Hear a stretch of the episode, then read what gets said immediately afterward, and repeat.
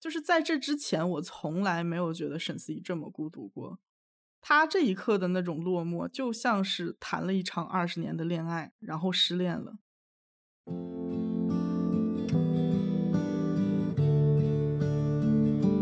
理解爱情的唯一方式就是去经历它，而且这是一个需要两个人的过程。如果说原生家庭给沈思怡带来的是伤疤，那陆可就是他日后的止痛药。陆可这剂止痛药是沈思怡无法戒除、无法摆脱、无法交流的希望。沈思怡不是因为恋母才爱陆可。而是因为爱陆可才恋母。沈思怡对陆可在剧中试探太多，暗示又太少。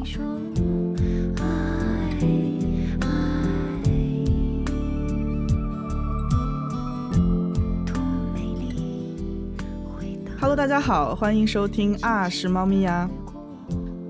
这是一档由两个爱猫咪更爱人类的理科生发起的探索人性的影视评论节目。今天的我是因为调了夏令时，所以失去了一个小时睡眠的老于。哎，应该我们两个都是对吧？对，没错。今天我是失去了一小时睡眠，并且还有些宿醉的小吴。这里可以透露一下，小吴刚才还喝了一杯，不仅宿醉，还要醉上加醉。为了让我的情绪亢奋起来。于是我在节目之前喝了一杯烧酒。对，今天这期节目还是比较有情绪的。嗯，对，嗯嗯，来吧。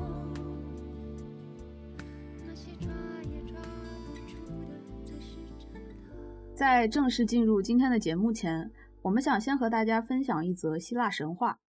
这则神话是关于古希腊的爱神艾若斯。呃，由苏格拉底在公元四百一十六年前的一次以爱情为主题的谈话活动中分享的，他记录在柏拉图的会影片。苏格拉底借由这个神话，想为大家阐明一些他对爱情的理解。在接下来的节目呢，我们也会借苏格拉底对爱情的理解，来进一步分析沈思怡和陆可之间的爱情走向。那么现在，我们先有请已经吃了八颗润喉糖的女主播，带来一段薄荷味儿。透心凉的深情讲述。这里我们急招一个润喉糖的广告位啊，谢谢。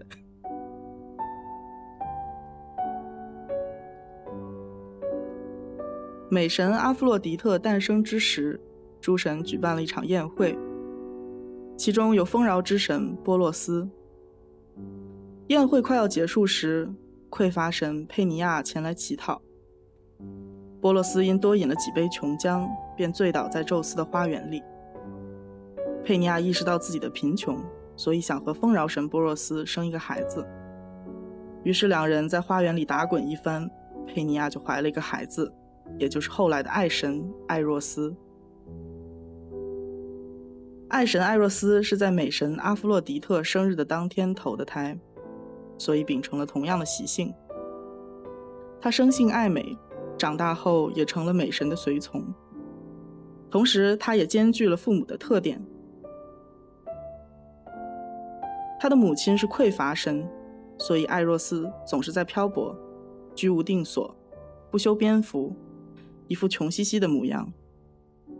他的父亲是丰饶神，所以他追求美好的东西，勇敢而强健。在同一天里，他时而容光焕发。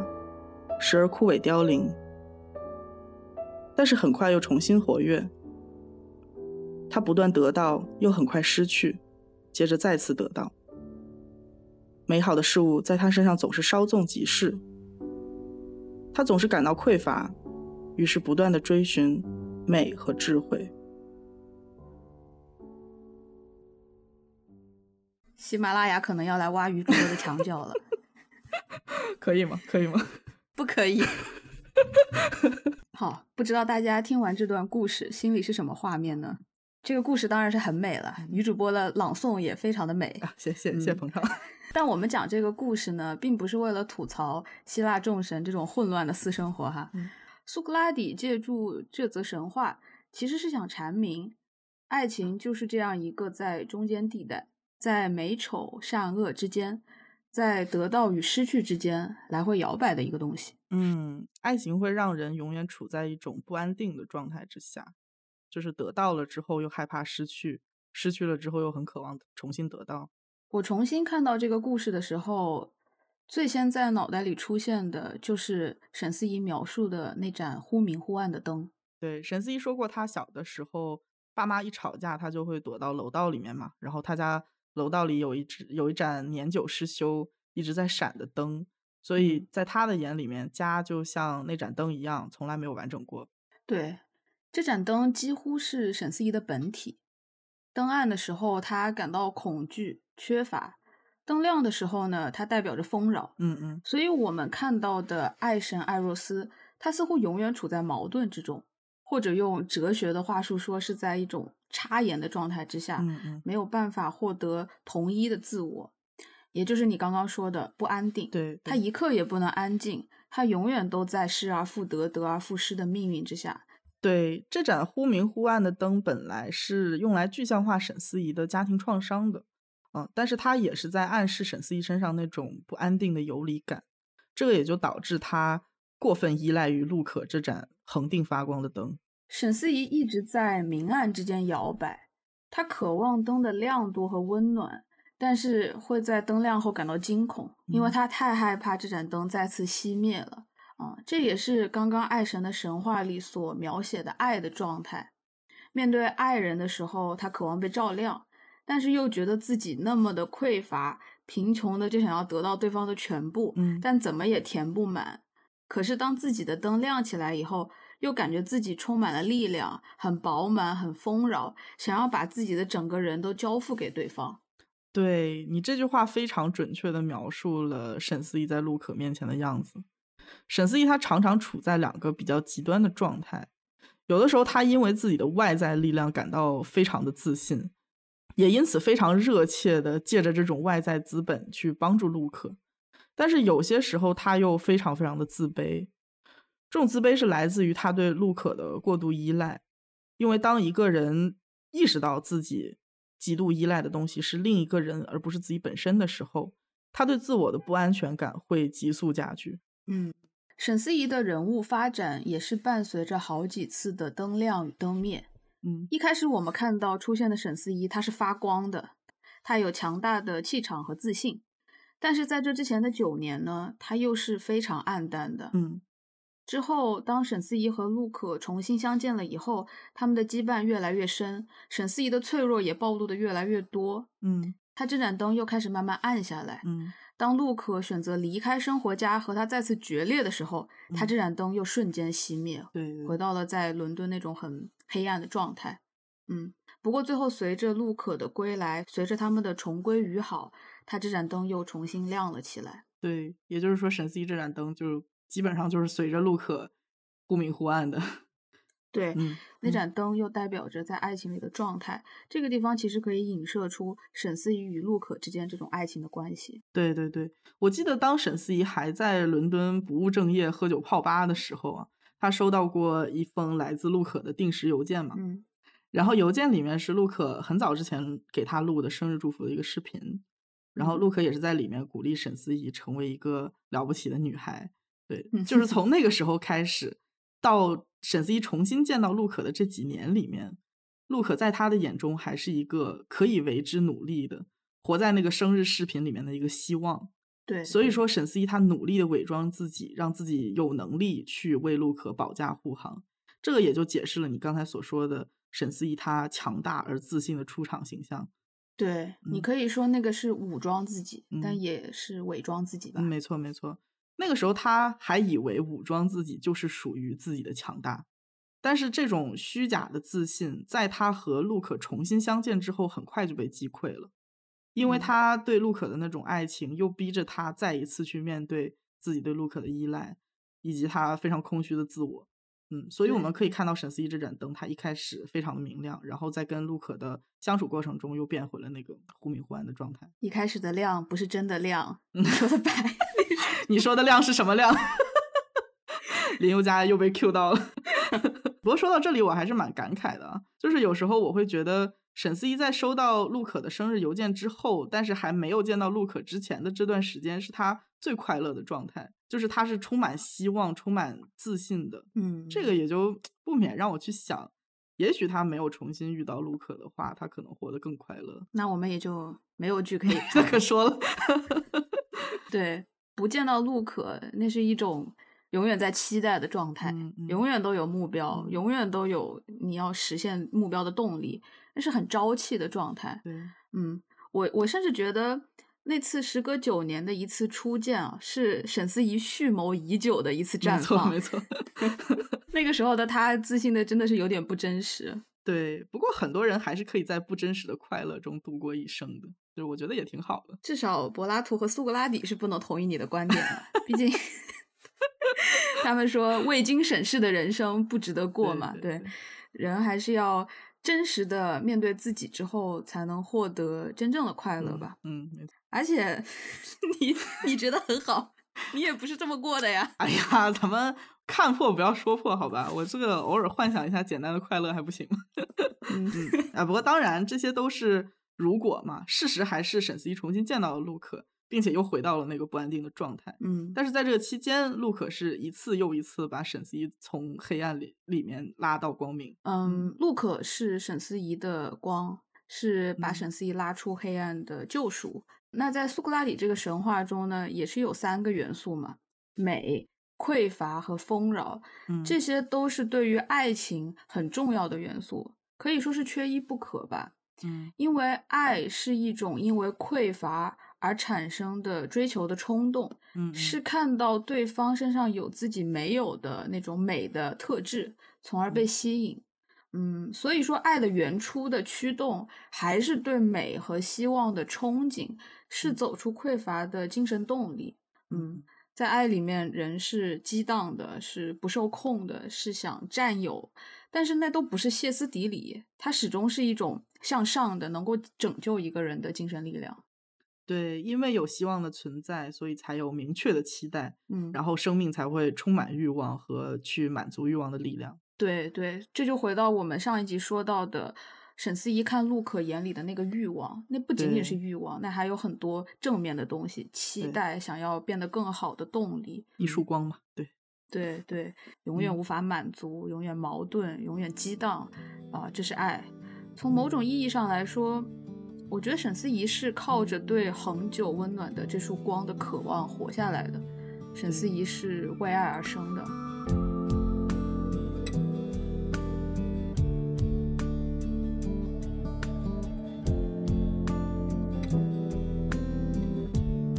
前面我们对沈思怡爱情观的讨论，也是为她和陆可无疾而终的结局做了一个铺垫。这个也就导致了这部剧的结局出来之后，网上的观众纷纷感到意难平啊，就是 后劲儿大了几个月出不来。对，没错。对，两位女主在结尾时的感情状态，我们很难简单的去说那是好还是不好，但是的确是给我们两个人带来了很强的不适感。所以在今天这期节目里呢，我们两个还是会继续用理科生严谨缜密的思维为大家解读这个意难平的结局。嗯，我们还是先把结论放在这里。嗯，很不幸的告诉大家，呃，这段爱情是悲剧。对，嗯，它是悲剧，不是因为陆可结婚了，也不完全是因为广电的限制，也不仅仅因为这是一对中国式基佬啊、更不因为他们不相爱。嗯嗯，这份悲剧的背后呢，有很深的来自人物的内在逻辑。嗯从某种意义上来说，这份悲剧是他们的共同选择。悲剧的真实根源呢，也是涉及到沈思怡和陆可的自我认知和爱情观。很注定。嗯嗯，这个听起来是非常扎心的结论了。没错，这段嗯，这段感情表面上是悲剧，但是往深处走，我们发现是一个更深的悲剧。嗯但是还是希望大家不要被这个结论劝退，因为 这个是一个非常美丽动人的悲剧，非常非常值得落泪 啊！所以大家备好纸巾，用心听完。感觉老于每期都在不厌其烦的劝观众不要走。我们这节目是不是太卑微了？我已经把卑微留给自己了，没有让你说。从我们的内心出发呢，也是对这个悲剧感到十分惋惜。嗯可是不瞒大家说，在录这个节目之前，我们俩已经大吵了好几个晚上。真的。但是在这种激烈的争吵之后，我们还是达成了共识，就是啊，这个不可思议，他们就是悲剧，而且我们暂时也没有看到 happy ending 的可能性。对，我们现在两位主播已经貌合神离了，你知道吗？没有没有，开玩笑。就是当我知道了这个是结局的时候，我再去想起来他们两个甜蜜的时刻，就会觉得心情复杂，连课堂都课的不快乐了。但是我还是想挽留一下只想课堂、即将摘下耳机的观众。就是为什么，即使是悲剧，你也应该继续听下去呢？当然是因为爱情啦。对，没错，就是因为爱。不伴随着痛苦的爱情，又怎么算得上深刻呢？没错。好啦，我们现在回归正题啊。上一期我们的结论是沈思怡和陆可的关系是中国式基佬的爱情，但实际上陆可结了婚，沈思怡也收获了稳定的异性伴侣。沈思怡和陆可最后只落得一起搞事业，只能在沉默中相爱。这种爱而不能的结局，最直观的成因还是大环境的压力。据十分不可靠的坊间谣传，两个女主最后要是不找稳定的异性对象，这剧就不能过审。嗯，这个话让我非常愤怒。嗯，且不说是真是假吧，大家看到结局的第一反应也是生气，就很愤怒，想骂人，骂广电对女性之爱不友好，骂这个编剧拍拍脑袋胡乱写，骂导演不敢拍，反正就是全世界都反对他们谈恋爱。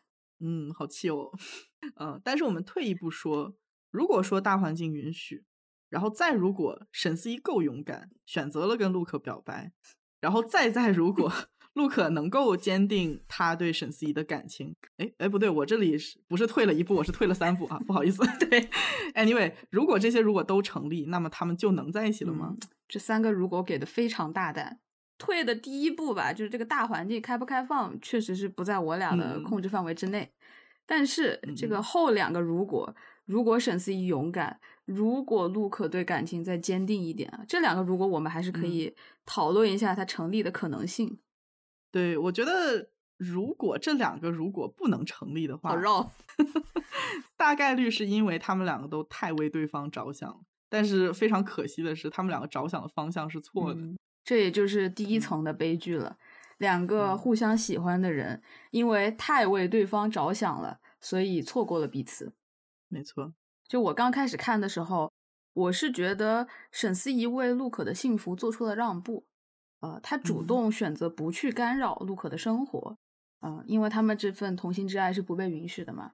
嗯，可是我后来又在想哦，就是沈思怡对陆可的理解，就真的完全是正确的吗？表面上来看的话，他对陆可的幸福的理解没有太大的问题。沈思怡他认为陆可追求平凡的生活，然后他想要跟稳定的伴侣组成家庭，拥有自己的孩子这样的。嗯，陆可在第一集的时候也是非常直白的告诉了沈思怡，他说我现在的恋爱对象是大学同学，然后我感觉就是他了。哇，就是他了！这句话真的非常扎心。对，沈思怡等了九年才见到的人。啊！见面后扭扭捏捏老半天，假装轻描淡写，但是内心已经翻江倒海了。然后问了句：“有男朋友了吗？”结果听到这么一个异常笃定的回答，简直就是一盆水从头浇到脚的那种冰凉。真的是哦，对。然后还有就是后面陆可误以为是自己怀孕了，然后她慌到跟沈思怡一起跑到日本去散心。结果发现居然是之前的结果有误啊，然后其实她并没有怀孕，然后那个陆可还为此难受了一阵儿。对对，她心里还是很想要那个孩子的嘛。对对对，陆可给我的感觉是她一直把恋爱、结婚、生孩子这三部曲当做一个不假思索的流程。嗯。他谈恋爱的时候说出就是这个人了，其实已经代表他想到了结婚。嗯，怀孕了之后呢，虽然说迷茫了一小阵吧，但是反过来又觉得当妈妈也不错。嗯嗯，他还是对稳定的、美满的生活有一些渴望的。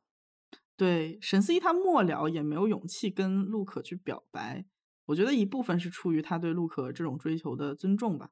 嗯，他很清楚陆可想要什么，所以他选择不去打扰。我们不会去怀疑沈思怡希望陆可幸福的这个态度，嗯。嗯，但是我是觉得沈思怡对陆可在剧中试探太多，暗示又太少。对，嗯，他每一次询问陆可的感情状况时呢，都是在试探，嗯。但是他几乎没有暗示过陆可他喜欢他，或者是想要以后一起嗯。生活的这个意愿。嗯，对对对，他对陆可的爱让他控制不住去试探，但嗯是对陆可的理解和尊重又让他变得很收敛。嗯嗯反观陆可呢，我觉得陆可对沈思怡在理解这个层面就已经出现了问题。嗯，对，他在结尾的时候给沈思怡拉郎的行为，就可以体现出他他所理解的沈思怡的追求是安稳的生活和温暖到可以治愈他家庭创伤的一个男人。在陆可的理解中，沈思怡想要的是和他一样的那种传统的正常的生活陆可撮合沈思怡和遥远的那一段，看得我陷入了深深的绝望。啊。对啊，像极了给我安排相亲的我妈。对啊，对啊，我当时就觉得天呐，陆可完全把他自己的追求安排在了沈思怡身上。说到这里，我们不得不吐槽一下陆可对沈思怡的三个核心关键词的描述，来让我们齐声说出 终于来了，终于来了！哪三个？独独立、理性、强大。他这话一说出口，我俩都惊呆了。对，甚至暂停了五分钟吐槽。我觉得，如果是故事一开始，陆可看到那个发光的沈思怡，他说出这样的话，嗯那我是能理解的。嗯但是，当他们已经共同经历了那么多以后，他如果还是那样认为的，那嗯那我心里是不能接受的。嗯因为这三个词，嗯，我觉得他们非常精准，但嗯是精准的描述了沈思怡的反面状态，对，就是小鹿同学完美错过所有正确答案。完美的错过正确答案和完美的 get 正确答案，其实都具有同样等级的精准性。嗯，沈思怡心理学入门测试，小鹿同学得了零分。虽然他们俩这个口口声声说是最了解彼此的人哦，嗯但是陆可真的了解沈思怡吗？这个点其实是越到后面我是越怀疑的。陆可他能说出这三个荒唐的词，很明显，他眼中的沈思怡就并不是真正的沈思怡，嗯，更像是陆可的一个目标，呃，或者说是他想要成为的人。对对，他理解的沈思怡最失真的那个部分，更像是嗯。陆可把一部分自己对自己的幻想投射到了沈思怡身上。没错，没错，沈思怡是陆可心中理想女性的形象，嗯是陆可在追求梦想的过程当中，他一直是以沈思怡为目标而努力的。嗯嗯嗯，沈思怡除了是陆可的目标以外，也是嗯陆可实现他梦想的一种希望吧。嗯嗯就是陆可很小的时候就有做杂志编辑的梦想嘛，嗯、是沈思怡带着他开办第一期小刊，呃，也嗯是高中的时候沈思怡怂恿陆可给《生活家》杂志大胆写信，嗯，之嗯后也鼓励陆可追求自己的梦想，嗯。在剧刚开始的时候，也是沈思怡的出现，才让陆可看到了挽救濒临倒闭的《生活家》杂志的一线希望。可以说，陆可对沈思怡的希望，也让陆可在他面前感到不足。嗯也正是因为这个原因，他非常的在意沈思怡的看法和评价。嗯嗯嗯我记得陆可的未婚夫张芒也是有明确的问过他：“你为什么那么在意沈思怡的想法？”然后陆可给出的回答是因为他总是说的对。嗯嗯。嗯，陆可绝对是仰慕沈思怡的，对对对，因为呃，沈思怡具备了很多他渴望的品质吧，嗯，嗯所以当陆可遇到困难的时候，当他软弱的时候，他脑子里浮现出的第一个人是沈思怡，他会问自嗯己，如果我是沈思怡，我会怎么做？嗯，嗯可以嗯说陆可他的脑袋里构建出了一个沈思怡的形象，那个形象也成为了他克服困难、向上努力的精神动力。对，沈思怡也差不多，像我们刚才说的，他在伦敦的那九年都是靠着对陆可的念想撑过来的。嗯嗯这个也回应了我们最开始提到的对爱情的定义。其实他们两个都是互为彼此的精神动力，嗯，是双箭头。双箭头，双箭头，关键。对，对陆可来说，成为一个独立的、强大的女性，或许是一个很重要的成长方向。嗯，嗯但是这是对沈思怡最核心需求的误解。我认为沈思怡的核心需求仍然是爱情，爱与被爱的渴望。嗯，没错。呃，这里我可以补充一下啊，就是 Matthew Kelly 他把人与人之间的亲密程度大概分成七个等级，最基础的就是打招呼啊、闲谈这样的比较简单的对话，然后再接下来他们会去分享各自的人生经历。到了第三集，人们会去交换彼此的观点和想法，然后再进一步呢，他们会去讨论各自的梦想啊，以及就是两个人一起构建未来的生活。嗯，到了第五集，人们会去在对方面前吐露自己最真实的感情，允许自己处在一个很脆弱的状态。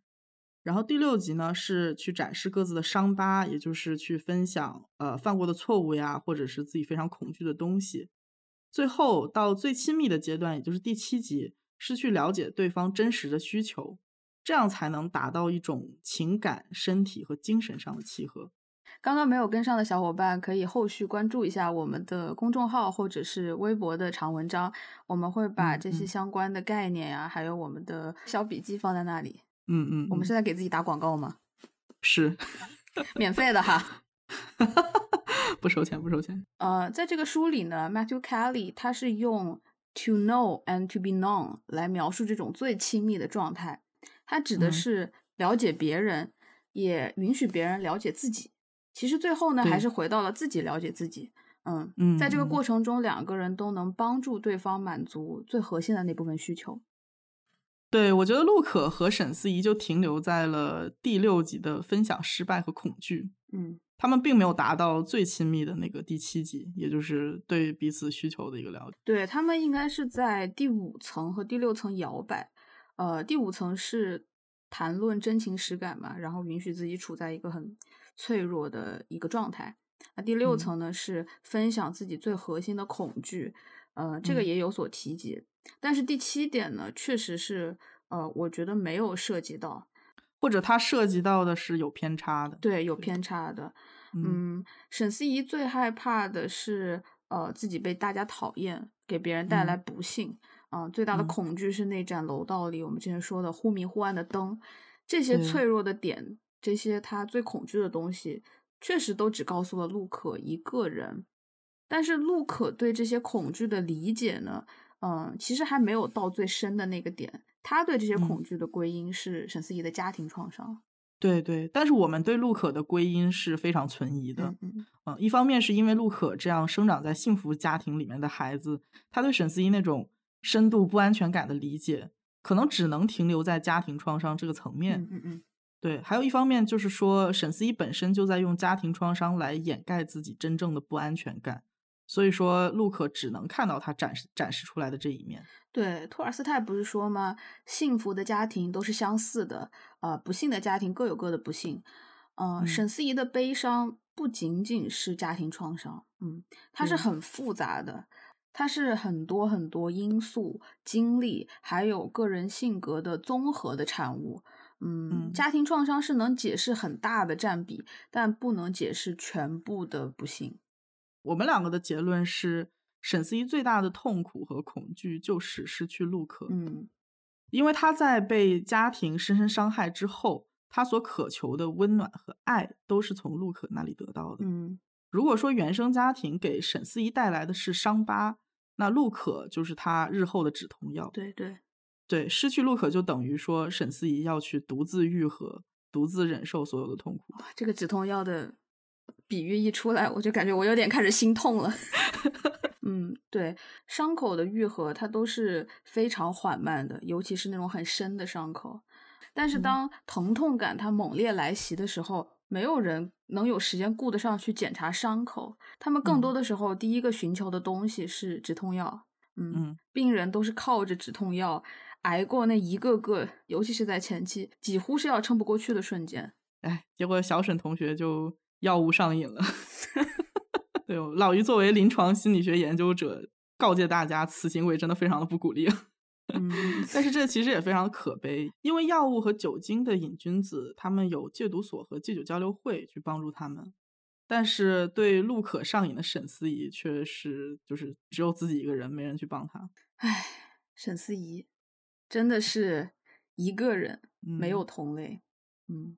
陆可这剂止痛药是沈思怡无法戒除、无法摆脱、无法交流的希望。嗯，是沈思怡唯一的能和伤口和解或者是共同相处的可能性。嗯嗯，如果有些伤口是注定无法愈合的话，那失去止痛药就是沈思怡最大的痛苦。嗯，哎，说到这里，小吴的眼泪基本上就要下来了。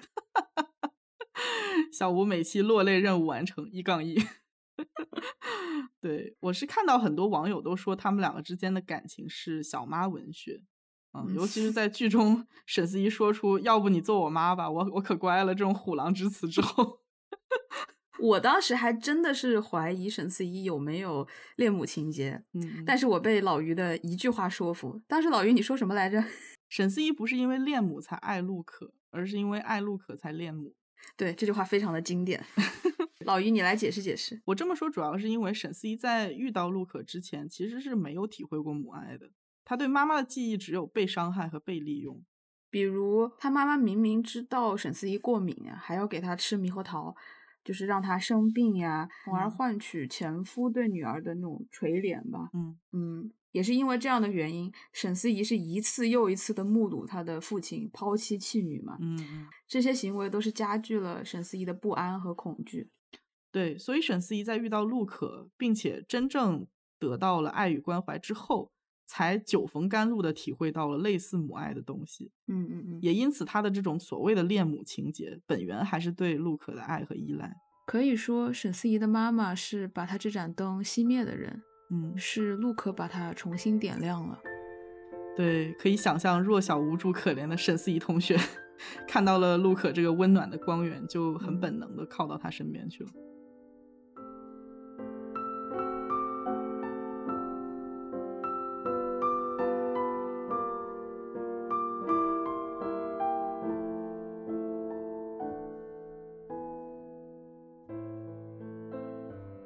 们刚刚聊到了陆可对沈思怡核心需求和追求的误解，啊，当然我们也不能完全怪小陆啊，主要是因为沈思怡这个题太难了，一般人都答不对。对，你在影射我们不是一般人吗？哎，不是不是不是，没有这个意思。我们就是普普普普通通的两个主播。好了好了，沈思怡这题呢这么难答呀，主要是有两个原因。第一就是这题本来就难。嗯，所以我们看到他周围的男人几乎全部挂科。对对对。第二点呢，在于吧，他这题还会动，嗯，还会藏，嗯嗯。对于陆可来说，沈思怡难就难在，他根本就不想让陆可答对。对，简单来说就是陆可拿到的卷子跟别人不一样。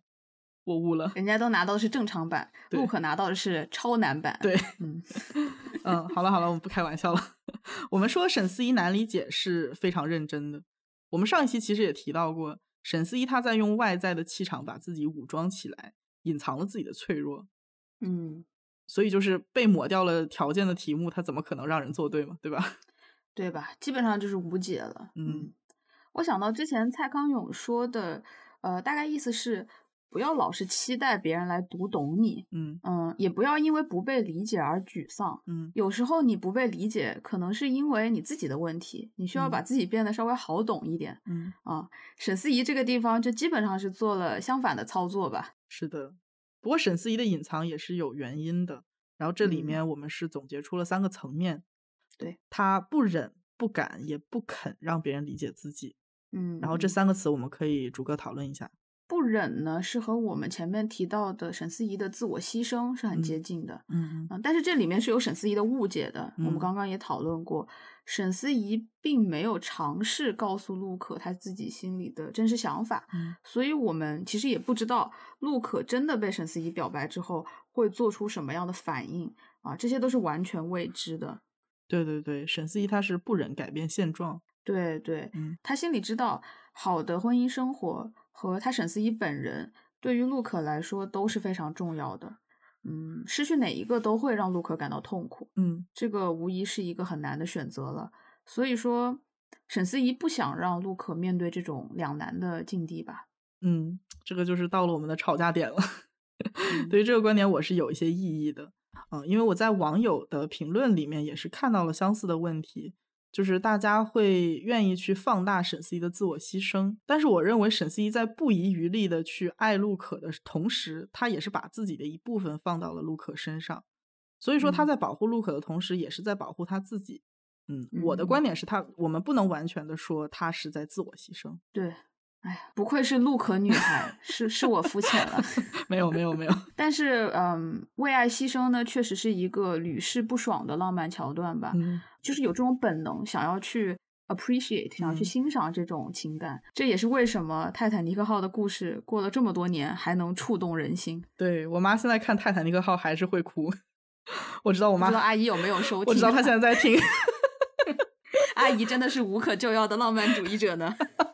对对对，听见了吗？夸你呢。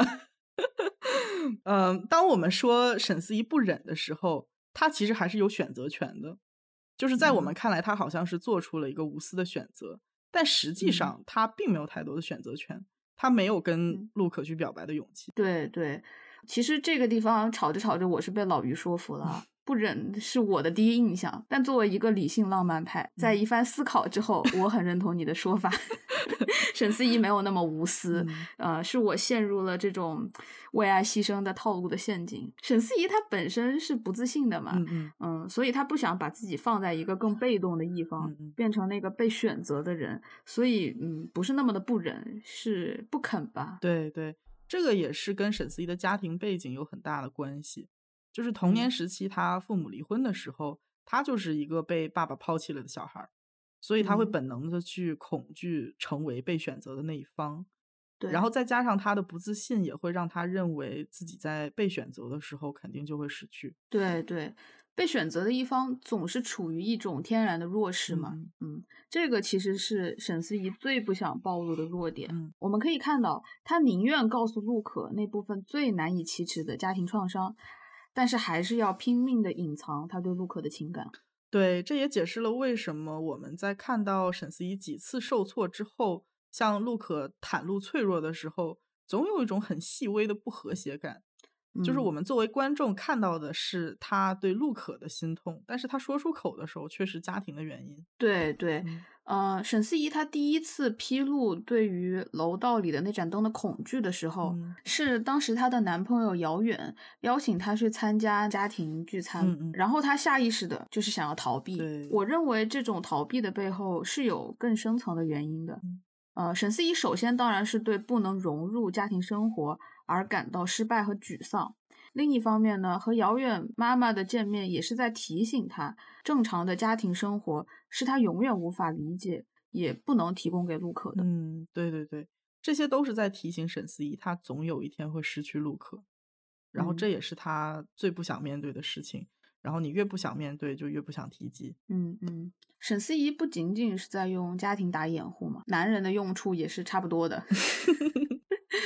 就是每一次当他和陆可的感情出现了问题的时候，呃，当陆可要离开他的时候，嗯他表现出的都是那种对男人的离去而感到痛苦和伤心。对对对，嗯这个就是给我一种感觉，就是家庭和男女之爱，并不是编剧在这部剧中最想体现的东西。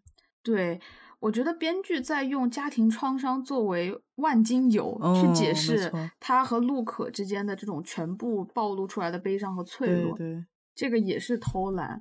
嗯，你不能用男人的离去来解释他内心为陆可离去的心痛，嗯，而且家庭也不是一切问题的根源。如果他是的话，我们应该看到更多的在这两条线上的情嗯感铺垫。对对对，剧中对家庭的描写太过于简单了，就是只有一嗯开始沈思怡童年创伤的一小段回忆，然后中间基本没有被提起过，然后到最嗯后就是没有任何铺垫的。在最后几集，沈思怡在理发店里 看到他爸秃了，戴了顶假发，就原谅了他做过的所有混蛋事。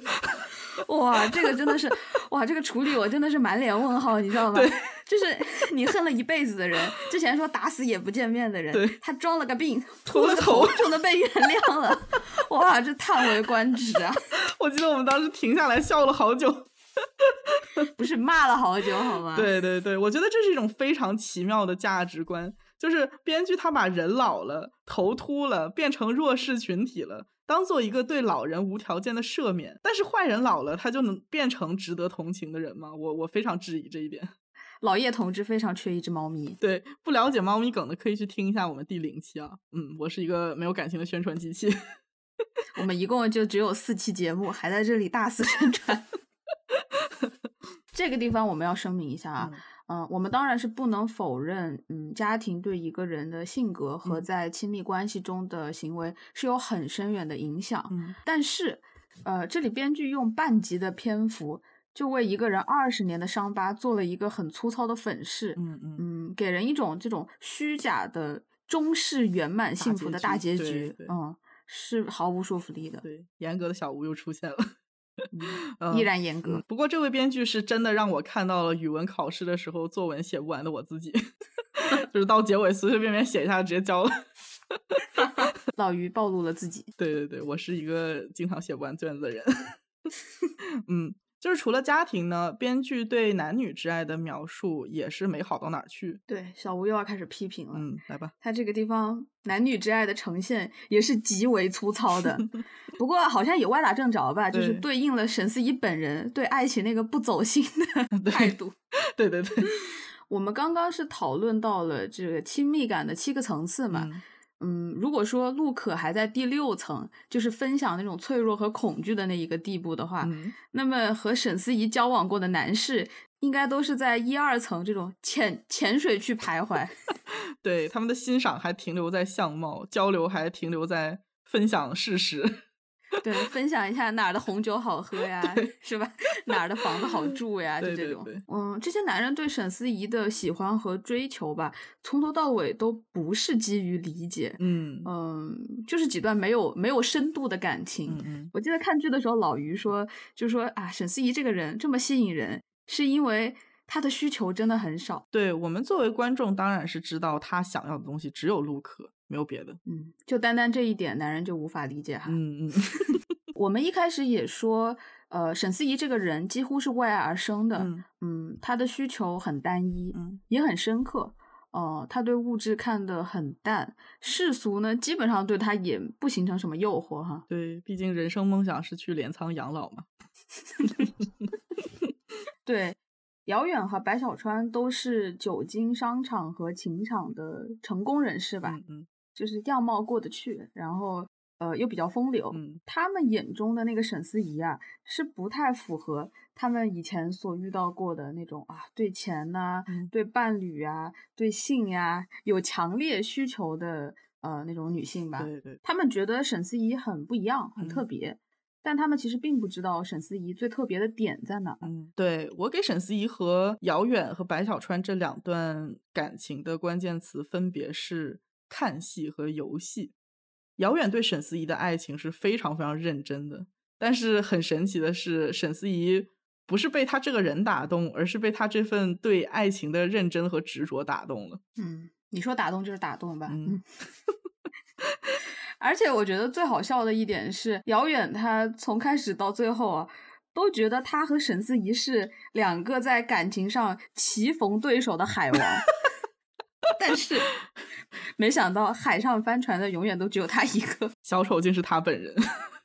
没错，没错。在我看来，沈思怡和姚远在谈恋爱这门学科里面，就像是一个学霸和一个 学习非常非常认真的笨小孩。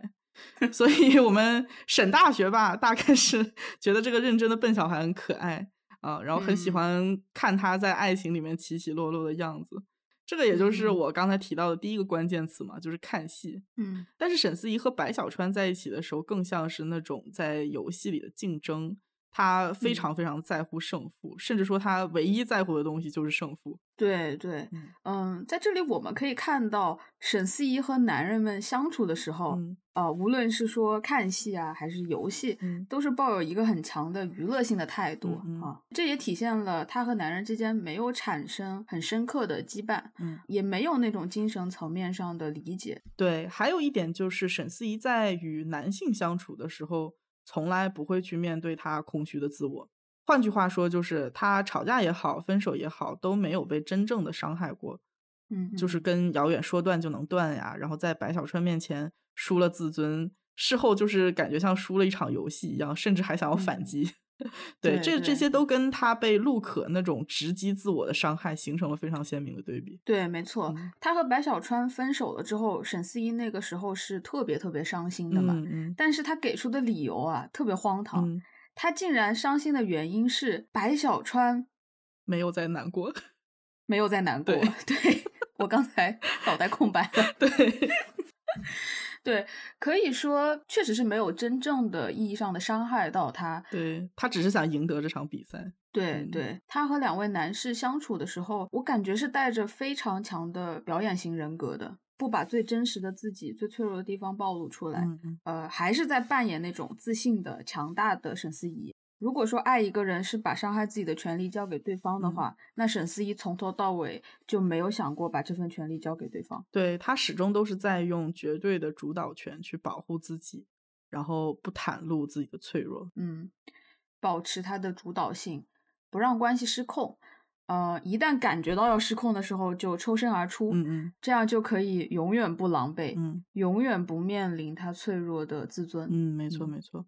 虽然说这些都不是本剧的重点啊，但是家庭和男人确实是反映出了沈思怡与他外表非常不符的自卑，以及她嗯对亲密关系、对真实自我的那种逃避心理。嗯对对，嗯，这也就是为什么那三个词嘛，嗯独立、理性、强大，那么的讽刺。嗯嗯，我们之前也说他很精准的描述了沈思怡的反面。嗯嗯嗯，真实的沈思怡应该是脆弱、依赖和嗯低自尊。对，没错，对沈思怡把自己武装成自己的对立面，也就说明了她无法自爱，嗯，这就直接指向了她和陆可爱情的悲剧。因为一个人如果不能爱自己的话，他怎么可能能够去健康的爱别人呢？哇，给老于鼓掌。谢谢谢谢。沈思怡把自己藏在了他的人设背后，嗯也就是这三个词背后，嗯其实是没有人啊，包括陆可看清他真实的一面。嗯回到我们说的，他不对陆可表明心意的三重解释嘛，嗯不忍、不敢和不肯。不忍说的是他主动的选择牺牲，不敢呢是他因为害怕失去而产生的一种被动的反应。但是最根本的还是这个不肯，这个是沈思怡主动选择的，把真实的自己藏起来，这是他权衡了利弊之后所做出来的选择。嗯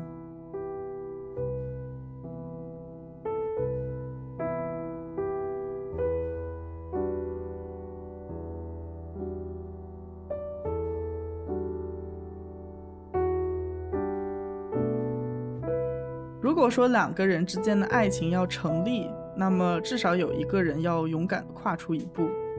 经过我们前面的讨论呢，我们已经剔除了沈思怡能够勇敢的可能性，所以现在我们只能把希望放在小鹿同学身上。推理已经进行到了这一步了，听众们有在 follow 吗？听众们还在为小沈同学无法勇敢而哭泣，啊，那没有 follow 的人回去再听一遍哈。你还要脸吗你？那小鹿同学到底能不能勇敢呢？嗯，这个地方有一个非常重要的前提条件，嗯就是勇敢是一个有方向的行动。对，也就是说呢，他必须要首先明白自己要为什么而勇敢，他才能去勇敢。嗯，这里我们要分情况讨论一下，陆可到底有没有意识到自己对沈思怡的爱情？嗯，开始烧脑了。阿格里帕曾经告诉我们，完美的证明一件事情有多难，因为证明依赖于前提，而前提又有自己的前提，所以我们要从陆可这个勇敢的前提开始，也就是他有没有意识到他自己对沈思怡的感情。我和小吴是认为陆可的意识是大概率还没有形成。那我们这里来聊一下原因吧。嗯，最直白的原因还是之前提到过的中国式基佬嘛。嗯嗯嗯，陆可在一个很传统温馨的大家庭里面长大，嗯嗯呃，基本上是没有机会接触到同性恋这个群体吧。嗯、我是感觉啊，陆可心里可能压根就没有和女生谈恋爱这个概念。，对，其实很多人都是这个样子。而且我觉得这嗯里一定要说的就是女性之间爱情的独特性。女生和女生之间的感情，比起男女和男男本身就比较暧昧不清。嗯，嗯就比如说女生之间牵牵手啊、抱一抱啊，这些都可以说是我们关系好。嗯对一起但是这种事情是。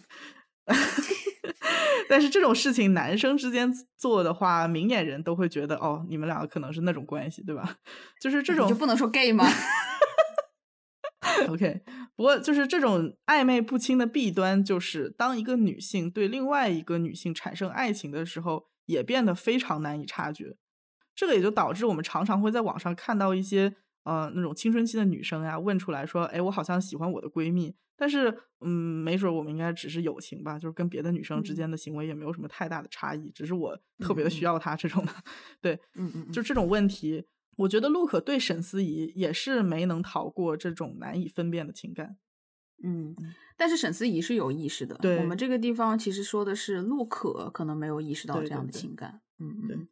说到这里，我们还要提及一下剧中非常特别的两个女生。对，嗯，首先是这部双女主的剧里面，不知道为何出现的第三个女孩。对，陆可的好闺蜜关悦。嗯。她呢，刨除掉他的戏特别多以外，哈。也是一个很有意思的人，因为他的外貌其实是还是蛮接近呃那种传统的女同性恋中偏男孩气质的那一方。对对，嗯，他头发特别短，然后呢大大咧咧的，还喜欢机车，还是还是搞艺术的。对，还是学艺术的。对啊，我之前有一个朋友好像跟我说，就是学艺术的那个里面哈，十个有八个都是性少数。对，呃，所以他们上课的时候，就是老师会说，哎，你们里面哈，呃，那个不是性少数的举个手，就这种。所以说呢，即使我们的关悦，他是在一个这样的环境中。她还是表现出了很多的少女心嘛，嗯嗯，非常享受和男朋友叶舟的浪漫生活。对对对，这个人真的很神奇。我记得她曾经就是在剧情的最开始的时候，跟沈思怡还有姚远一起出去吃饭，然后她也喜欢姚远嘛，然后在那边，呃，我我拧不开瓶盖啊，你帮我开一下。然后沈思怡就，沈思怡就是完全不一样的形态。对对，就是样貌上面，沈思怡更是偏向于直女。但是他是更偏向于弯的那那一边，但是就是性格完全是颠倒的。对对对，嗯，这个人设呢，其实我觉得特别值得大家的思考吧。他会不会有一种？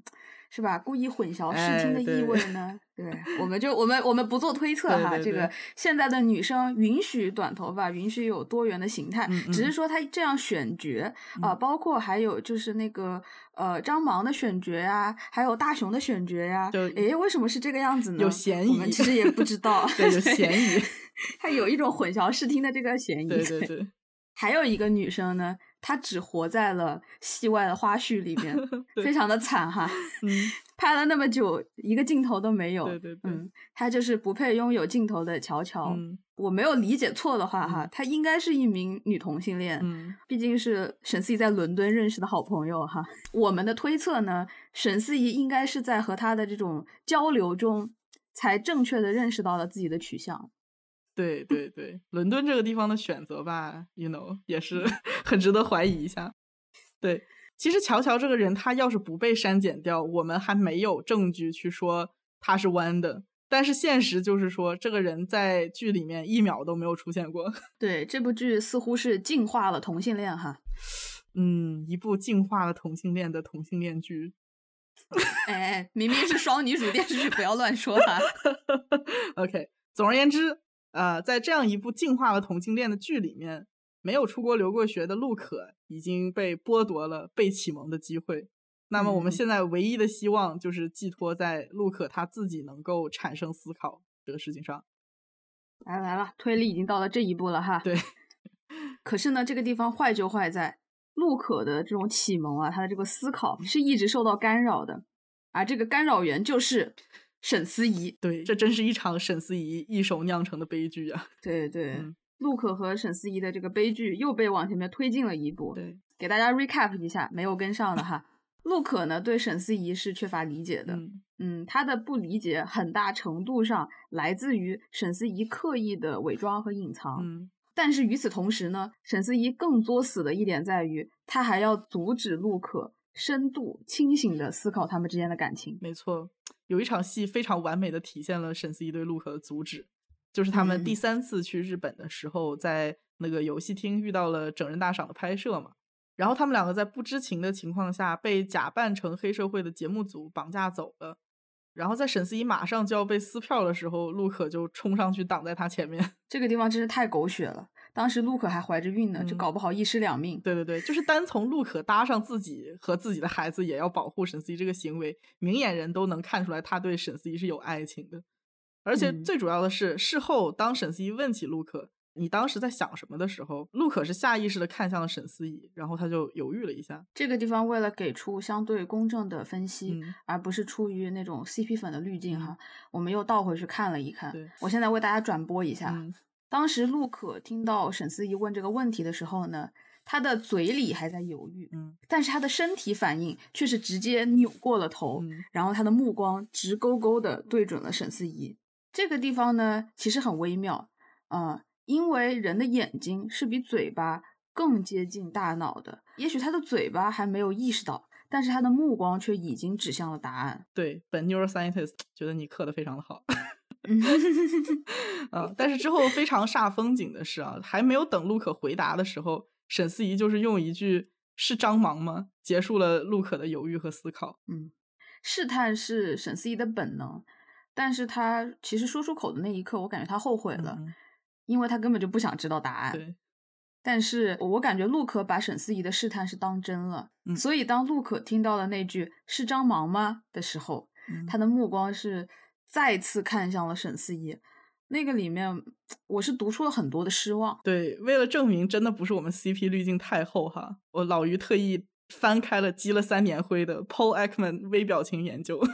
嗯 虽然说 Doctor Ekman 的研究比较老派，但实际上在你说的那个再次看向沈思怡的时刻，陆可的微表情其实不是失望，而是七个基础感情之一惊讶，就是他那种呃眼睛放大呀，然后上眼皮和额头都有明显的收缩，嘴巴微张，嗯呃，这种就是很明显、很很非常典型的一个惊讶的表情。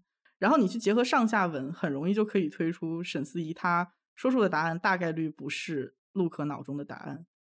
但是嗯经过沈思怡的打断，陆可也没有再去继续深究自己的答案了。哇，嗯科普了，嗯为老于鼓掌。嗯，谢谢。就是昨天读了读了一晚上。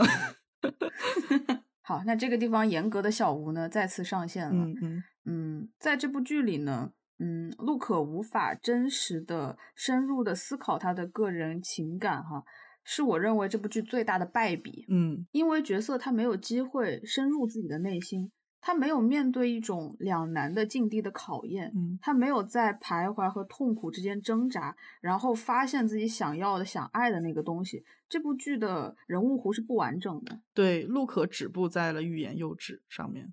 欲言又止的直接后果就是，我们作为观众永远都不会知道，如果陆可意识到了他对沈思怡的感情，那么他会做出什么样的行动。对，也就是说，就算陆可知道自己对沈思怡是爱情，他选择接受或者选择不接受，我们没有办法知道。嗯，很可能他就是受困于传统的规训啊和社会的道德，然后选择了普通人的生活，选择不去面对这份禁忌的爱情。但是嗯也可能他选择珍视来之不易的爱情，然后勇敢的迈出这一步，跟沈思怡牵着手走在阳光下。对对对，所以他们俩收获爱情的这种最后一种可能吧，嗯也就是陆可勇敢的表达爱，嗯然后沈思怡答应他，愿意和他进入一段亲密关系。嗯好，这个可能性，它是被极大概率的扼杀在了陆可的意识层面。没错，没错。同性恋它本身作为性少数，能够产生对爱情的意识，就比异性恋要多出一些思考。嗯，然后嗯思考的广度和深度又是被很多很多的原因左右的，所以说思考过程中被阻止，我觉得合情理，但是是真的很让人觉得惋惜。其实对社会上的很多其他问题的思考也是一样的。我们经常会把我们身处的这个世界已有的形态当成是一种 default，怎么怎么翻译？就是我我想说 take it for granted，但是我发现这不是一个翻译。啊啊，de default 啊、出厂设嗯置，就你认为你看到的，你接受它是一种天然的状态，不去质疑，对，不去质疑。但是如果你想要踏出这个出厂设置，你必须要经过一些思考。而且我这里想说哈，呃、被阻止思考的呢，不仅仅是陆可，嗯还有很多的观众，嗯、他们在观影的过程中可能也会产生怀疑。但是就像你之前说的，女女生之间的感情就是和男女之间的感情不一样。对，编剧他这样做，这样粉饰，其实是告诉很多人，嗯这就是友情。两个女孩的友情就是非常亲密，你们不要多想了。嗯嗯嗯女性之间的情感深入，就是被强行结束在了好闺蜜的标签。嗯，嗯，没错没错，这个对那些对自己性取向有疑惑的青年观众，我觉得是不负责任的。就是在嗯大环境之下，文化传播者不能去承担起引导自由爱情观的责任，很有可能就会让很多性意识还处在萌芽状态的一些青年错过拥有爱情的机会。对对，呃，我们也不是在传教，嗯只是觉得大大方方的传播正确的性知识，嗯不误导，呃，不宣扬一种什么同性恋是病呀、这种思想啊、这种对青少年的身心成长是非常重要的。嗯，我们也不希望看到有一些人。当他们觉得自己是同性恋的时候，他们感到非常的痛苦，因为不被接受而选择了啊、呃走向抑郁或者自杀的这样一个境地吧。对对对。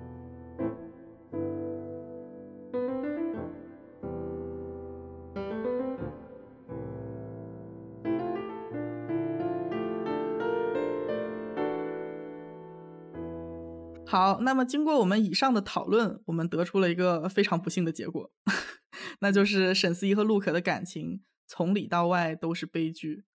然而，更加悲剧的是，我们暂且还看不到能够从这个悲剧中挣扎出来的可能性。所以我一开始退的那三步，如果大环境允许，如果沈思怡够勇敢，如果陆可够坚定，一步也退不成。老于只能原地打转对。这也是我们在结局里看到的状态了啊。嗯总结一下呢，这段悲剧的内核是来自于自卑且低自尊的沈思怡主动选择了不去表达，而陆可却拥有爱情而不自知。对，陆可对于他已知的部分非常的笃定，他不嗯愿意去跟前未婚夫程南在一起围着柴米油盐过日子，然后他选嗯择了追求跟张芒在一起的时候那种有趣的新鲜感十足的生活。嗯可以说，陆可在城南和张芒之间的选择是在过日子和生活之间的选择。对，陆可他选择了生活，这个我们一点也不意外。嗯就像他热爱《生活家》这本杂志一样，嗯他是热爱生活的。嗯但是我们要强调的是，这两者都不是爱情。，对，嗯，陆可他喜欢张芒的时候，或者是喜欢其他人和张萌差不多的人，嗯他喜欢的是一种生活的感觉。啊，那种感觉呢，不是爱情。对对，他跟沈思怡的种种都很明确的指向了陆可拥有爱情，然后对象是沈嗯思怡，但是他并没有意识到这份爱情的事实，也是说明了陆可并没有经历过真正的爱情，嗯，所以他自己就不清楚自己对爱情的态度，然后我们作为嗯观众也是不得而知。对，这就是爱情最不同于别的 knowledge，呃，知识或者认知的地方。嗯嗯，理解爱情的唯一方式就是去经历它，嗯而且这是一个需要两个人的过程。对对，但是其实明确意识到爱情的沈思怡，她的结局让人更难过。嗯，就是陆可在订婚之后，沈思怡的心情一直都非常低落。陆可以为嗯他是在为要不要接受遥远而忧心忡忡，所以就撺掇他去留住遥远嘛。然后沈思怡自己也不否认，所以就有了后来沈思怡在追遥远的时候，在桥上红着眼看着车来车往、万家灯火的这一幕。万家灯火的幸福都和沈思怡无关，嗯，这是被老于评为全剧最孤独的一场 scene。对我开始 emo 了。对，就是在这之前，我从来没有觉得沈思怡这么孤独过。他这嗯一刻的那种落寞，就像是谈了一场二十年的恋爱，然后失恋了。更让人难过的是，所有人都会祝福他收获了爱情，包括陆可。但是实嗯际上，他真正失去的人是陆可。他这种痛苦不仅没有人可以诉说，也没有人可以理解，这是一种非常极致的孤独。那个时候，沈思怡去追姚远，等着他来的那一刻，在我的眼里，就像是在等待一场无尽的审判。嗯这样的结局在我们眼里是什么样的呢？沈思怡和姚远在一起了，陆可和张芒在一起了，这是感情的错位。嗯我就想到卡夫卡在《失踪者》里面的一段话，很准确地描述了这个等待的过程。他说：“尽管人群拥挤，每个人都是沉默的、孤独的，对自己和世界的评价不能正确的交错吻合。我们不是生活在被毁坏的世界里，而是生活在错乱的世界里。我们就像被遗弃的孩子，迷失在森林。当你站在我面前看着我时，你知道我心里的悲伤吗？你知道你自己心里的悲伤吗？嗯啊，我觉得最后两个问题是抛给了沈思怡，抛给了遥远，也抛给了陆可。对，我觉得每一个曾经努力留住，但是又不得不失去的人，应该都可以感同身受。唉，小吴的眼泪又要下来了。一杠二，二杠一，二杠一。我我记得沈思怡在等姚远来的时候，我当时还问老于，我说：“沈思怡是放下了吗？”然后你当时说放下了，哦，我我不能接受，嗯，但是你当时给我的答案是，如果他没有放下的话，他会一直选择单身。那现在呢？老于现在还这么想吗？我觉得我的想法和我的希望是两码事情。我的想法是，呃，他放不下，但是这个可以说是我一个比较自私的希望吧。嗯，我希望沈思怡他是真的放下了对陆可的爱情，然后能够好好的享受生活。因为我觉得他在现在爱情里的时候太孤独、太痛苦了，这个远远比他放下爱情、过平淡简单的日子痛苦的多。所以说，嗯，我擅自把结局理解为沈思怡的放下，也是老于最后的温柔吧。和平大使老于，对。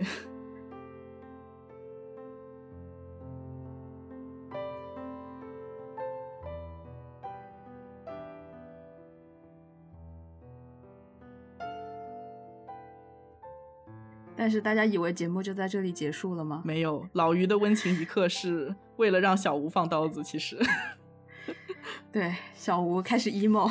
对，来让让小吴给大家聊一聊现在对结局的这种很悲伤的理解哈。我我不认为沈思怡放下了，呃，也不认为沈思怡为现实妥协了，但是她确实和解了。有人说沈思怡不适合亲密关系，她和陆可做朋友更合适。但我想，沈思怡从未放下这份爱。沈思怡是为爱而生的人，她是被爱情拯救的人，她也只能沐浴着爱活着。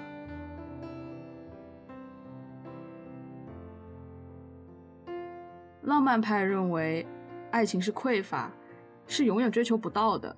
所以，当你得到了以后，不再匮乏了以后，爱就停止了。我当然不完全认同，但爱情也不是传统偶像剧里结局描绘的那样，主角们最后长长久久的在一起幸福生活。其实，爱情的结局并不是只有永恒的失去和永恒的拥有。我们回到最开始那个关于爱神的故事，爱在拥有和失去之间。在匮乏和丰饶之间，它让人向往美，是人的精神动力。这就是沈思怡的选择。他永远选择爱情。在接下来的每一天，沈思怡都会拥有陆可，也会一次次的失去他。那爱是什么呢？不是在黑暗的通道中寻着远处的光，无休止的奔跑。爱是灯熄了，灯又亮了。白天之后是黑夜，天亮了又是新的一天。沈思怡就在这样日复一日中，一次一次爱上同一个人。他不是百分之百的幸福，也不是百分之零的空洞。沈思怡选择的是百分之六十的幸福。嗯，是非常令人绝望的西西弗斯式的爱情。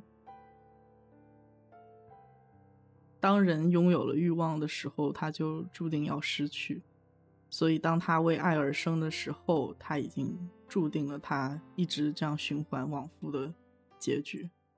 为爱痛苦。嗯嗯。想到沈思怡的结局的时候，我脑袋里一次一次出现的是木马乐队二零零一年的第一版本的《飞飞 Run》，他那一版最为悲伤，最为撕裂，最为绝望。